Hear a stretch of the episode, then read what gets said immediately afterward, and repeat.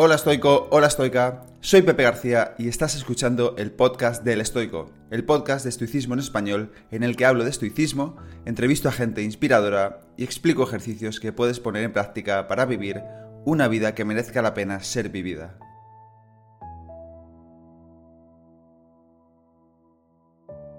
Te quiero dar la bienvenida al episodio número 55 del podcast del Estoico, episodio en el que voy a aclarar algunos de los malentendidos, clichés y concepciones erróneas que se tienen del estoicismo.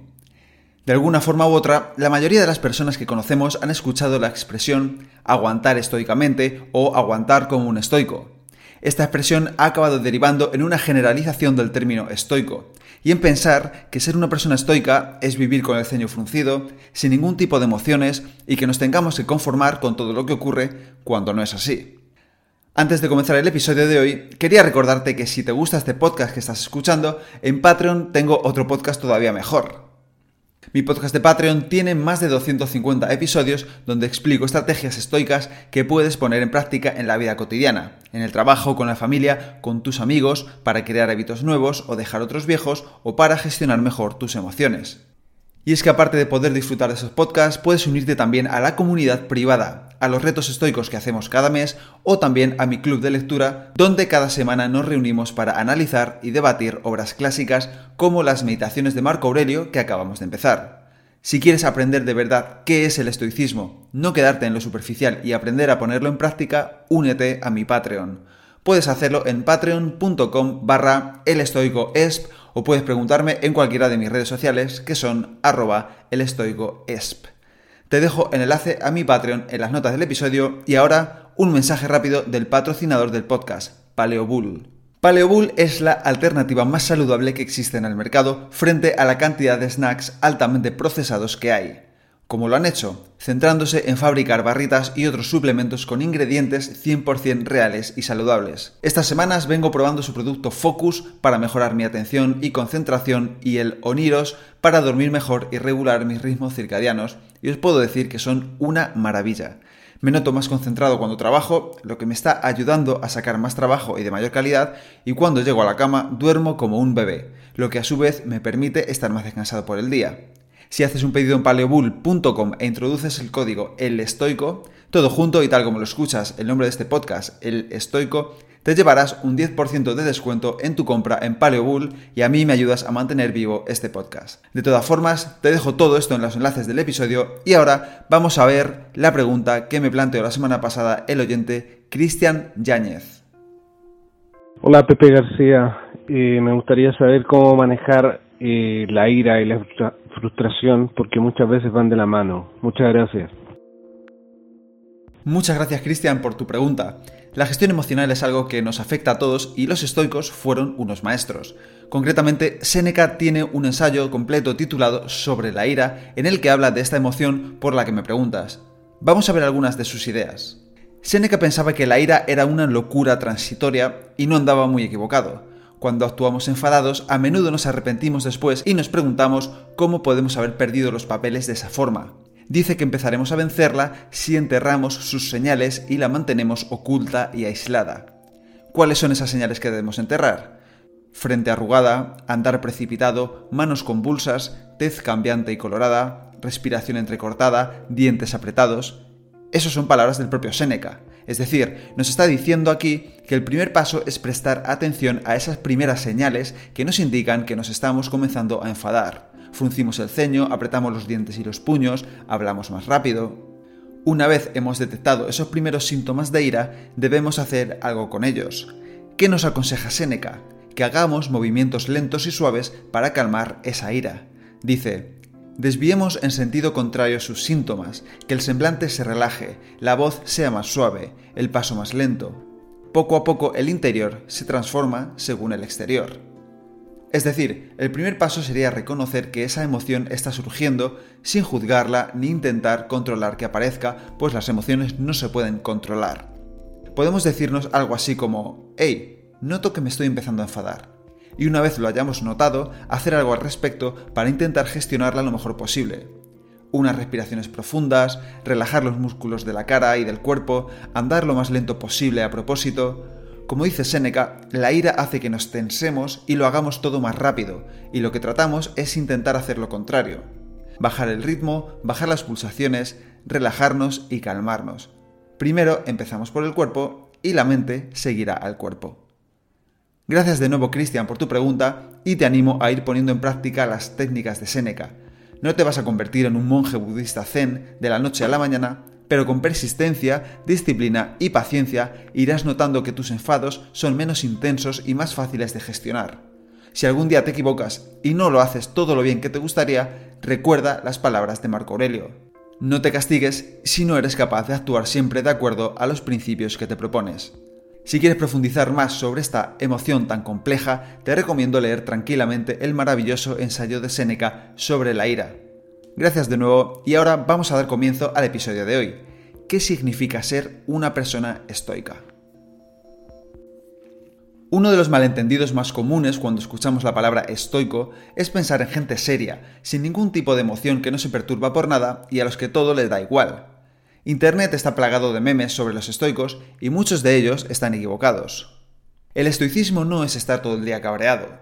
Tampoco es, como he visto por ahí, una filosofía para ser una persona superior a los demás, que te enseña cómo hablar para que los demás te respeten. No tiene nada que ver con eso. La acepción más común de una persona estoica es que es fuerte, ecuánime ante la desgracia. Y sí, esto es cierto, pero es solo una cara de la moneda. La otra cara es esta. Una persona estoica es una persona buena, compasiva, que intenta mostrar su mejor versión cada día, que intenta ser prudente, justa, moderada y valiente. Entonces, ¿de dónde viene este malentendido entre lo que consideramos como estoico y lo que realmente es? Quizás a lo largo de la historia se haya simplificado lo que significa la filosofía estoica a tan solo unos pocos comportamientos. Los filósofos estoicos sí mostraban esa actitud serena e impasible, pero solo ante los hechos que no estaban bajo su control. En cambio, actuaban con virtud y con rectitud sobre aquellos que sí podían controlar. También pueden influir factores del lenguaje. En inglés, la palabra stoic con S mayúscula se refiere a los filósofos estoicos como Séneca, Epicteto o Marco Aurelio. Stoic con S minúscula significa que alguien se comporta de forma estoica con todos los malentendidos que ello conlleva, como los de ser personas frías, sin emociones y conformistas. En español no existe esa diferencia, y se utiliza indistintamente el concepto estoico para referirse tanto a los filósofos como al comportamiento, y de ahí puede que se deriven muchos malentendidos. Por ejemplo, cuando pensamos en alguien comportándose de forma estoica, nos imaginamos a una persona con gesto inexpresivo, en la calle, empapándose mientras diluvia, pero sin mover un músculo de la cara, esperando a que pase la tormenta, y no es exactamente eso lo que representa un estoico.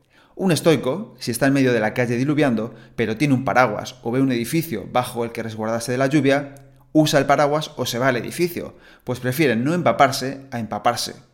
Sabe que la lluvia no es algo que esté bajo su control, pero si tiene elementos bajo su control para evitar empaparse, los usa. En cambio, si está haciendo una caminata por el campo y empieza a diluviar y no tiene con qué taparse, lo afronta con serenidad en vez de maldiciendo, pues igualmente sabe que no está bajo su control que llueva, pero sí cómo afrontar que la lluvia le pille en mitad del campo y al descubierto. Como acabamos de ver, una persona estoica es aquella que acepta con serenidad lo que no puede controlar, mientras que actúa con determinación y virtud en lo que sí. También es una persona que tiene preferencias. Si prefiere mantenerse seca mientras llueve y puede hacer algo al respecto, lo hace. No está haciendo daño a nadie, no está siendo injusta ni cobarde, ni está actuando con exceso ni con vicio. Una persona estoica también tiene compasión por sus iguales e intenta entender el punto de vista de los demás y entender cuál es el razonamiento que les ha llevado a actuar así y perdonarles si creen que se equivocaron. Así lo dice, por ejemplo, Marco Aurelio en sus meditaciones. Si con rectitud hacen esto, no hay que molestarse, pero si no es así, evidentemente lo hacen contra su voluntad y por ignorancia. También lo menciona Epicteto en su Enquiridión, Trata con afabilidad a quien te injurie. Si esto ocurre, dite a ti mismo, tal fue su juicio. Marco Aurelio y Epicteto nos están diciendo aquí que la gente no se equivoca a posta, sino por juicios erróneos. Por tanto, debemos tratarlos con afabilidad, al igual que a nosotros nos gustaría que nos trataran así cuando nos equivocamos. Cuando cometemos un error, no nos gusta que nos juzguen y nos critiquen. Sin embargo, tendemos a hacerlo con los demás cuando ellos se equivocan. Los estoicos nos animan a hacer lo contrario, tratarles con amabilidad. Una persona estoica también es una persona disciplinada, que no se deja arrastrar por los placeres, alguien que pospone la gratificación inmediata y que no cede a la tentación. Así lo dice Picteto una vez más en su Enquiridión. Cuando te llegue la representación de un placer, ten cuidado de no dejarte arrastrar por ella. Deja que el asunto repose un rato, y a continuación piensa en esos dos momentos, el que te habría ofrecido el placer y el que te llevaría al arrepentimiento y los reproches contra ti mismo y a esos dos momentos opon este, el sentimiento de felicidad y acuerdo contigo mismo tras haber sabido rechazarlo. Por último, una persona estoica es aquella que por la mañana se prepara para el día que tiene delante, que reflexiona sobre las dificultades que cree que se va a encontrar y cómo va a afrontarlas. Piensa cómo aplicará sus valores a cada una de las situaciones que vivirá y cómo podrá evitar caer en las tentaciones que le alejen de la virtud. Durante el día, establece recordatorios para tener presente que debe actuar conforme a sus principios. Se recuerda actuar con sabiduría, justicia, coraje y templanza. Y por la noche repasa su día y sus acciones. Medita si actuó de acuerdo al tipo de persona que quiere ser. Revisa qué ha hecho bien, en qué se ha equivocado y qué puedo hacer mejor el día siguiente. En definitiva, una persona estoica es aquella que tiene una actitud de mejora constante, una persona que se preocupa por alcanzar su mejor versión para ponerla al servicio de los demás y de la sociedad en la que vive. Y hasta aquí el episodio de hoy. Espero que te haya gustado y que lo pongas en práctica. Si quieres ayudarme a que el podcast siga creciendo y pueda ayudar a más gente, te animo a suscribirte y recomendarlo en la plataforma de podcast que utilices, en redes sociales o mejor aún, a tus amigos. Y si quieres mandarme alguna idea o quieres que hable de algo en especial, puedes contactarme a elestoico.com@gmail.com o en cualquiera de mis perfiles de redes sociales arroba elestoicoesp. Nada más por hoy, muchísimas gracias por estar ahí y hasta la próxima.